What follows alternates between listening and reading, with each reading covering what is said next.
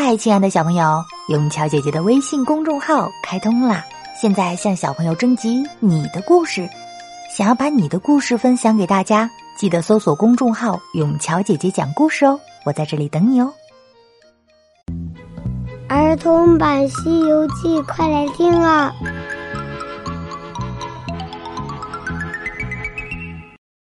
嗨，小朋友，我是永桥姐姐。咱们继续讲《西游记》的故事。上集说到，唐僧带着那皇帝还有几个徒弟，来到了皇宫里倒换官文。那妖怪变的假皇帝看到他们几个见到皇上也不下拜，非常的愤怒，马上命官兵把他们给抓起来。谁知道悟空使了个定身法儿，把大殿之上的文武百官都给定住了。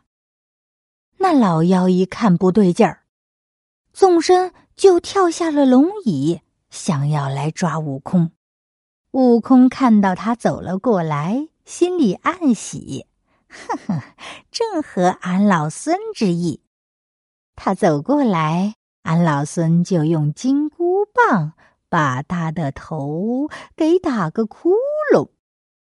正想着，太子突然出现了，他一把扯住了魔王的衣服，跪倒在面前，说道：“父王，请息怒。”那妖怪问：“孩儿怎么说呀？”父王。三年前，我就听人说过，有个东土唐朝驾下玉帝的和尚要去往西天取经，想不到今日才来到我们这里。父王，您尊姓威烈？如果将这和尚拿去斩首的话，只怕那大唐的皇帝不愿意呀。父王，你想，那唐王李世民自称王位，一统江山。心尚未足，他又过海伐征，到时候如果我们害了他的玉帝圣僧，他发起兵来，我们可抵挡不了啊！到那个时候，后悔可就晚了。那妖怪点点头，觉得太子说的有道理，便依而所奏，就先不抓他们，问他们的来历。这太子又是弄的哪一出呀？他为什么要阻挡悟空杀这个妖怪呢？原来太子不知道悟空要一棒子把他打死，他担心这妖怪会伤了唐三藏，所以才故意留住妖怪。妖怪呢？他听了太子的话，重新坐到了龙椅上。大声的喝道：“你那和尚什么时候离开的东土？唐王为什么让你们去西天取经呀？”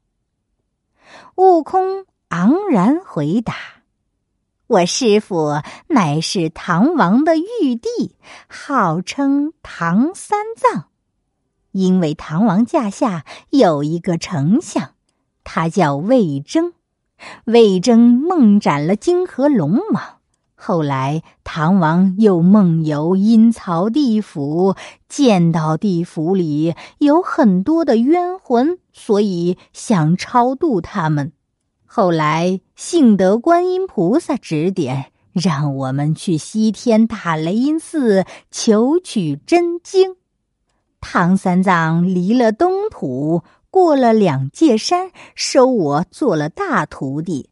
我姓孙，名叫孙悟空，孙行者。之后，我们到了乌斯国的高老庄，又收了二徒弟，姓朱，名悟能，猪八戒。到了流沙河界，又收了三徒弟，姓沙，名悟净，沙和尚。前日。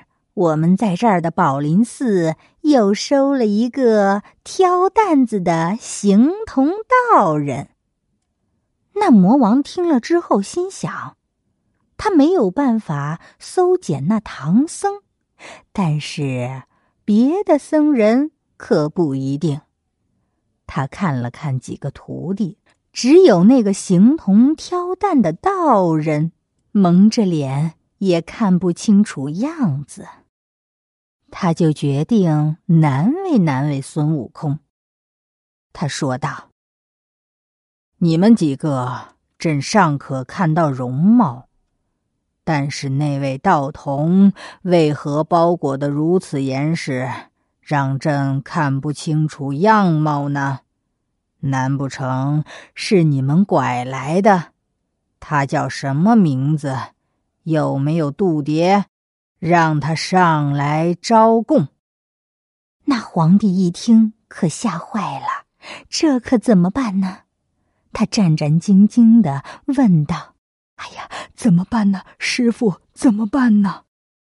悟空凑到他跟前，轻声的说：“哼，你别怕，你别怕，等俺老孙替你招供。”好，悟空，他说完，上前两步，对那怪物高声的叫道：“陛下，这老道人是个哑巴，而且还是个聋子。”只因他幼年曾走过西天认得道路，所以我们才收他的。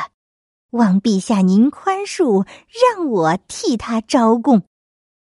好，你赶紧替他说，免遭皮肉之苦。悟空笑了笑，正合他意。他要说什么呢？咱们下集接着讲。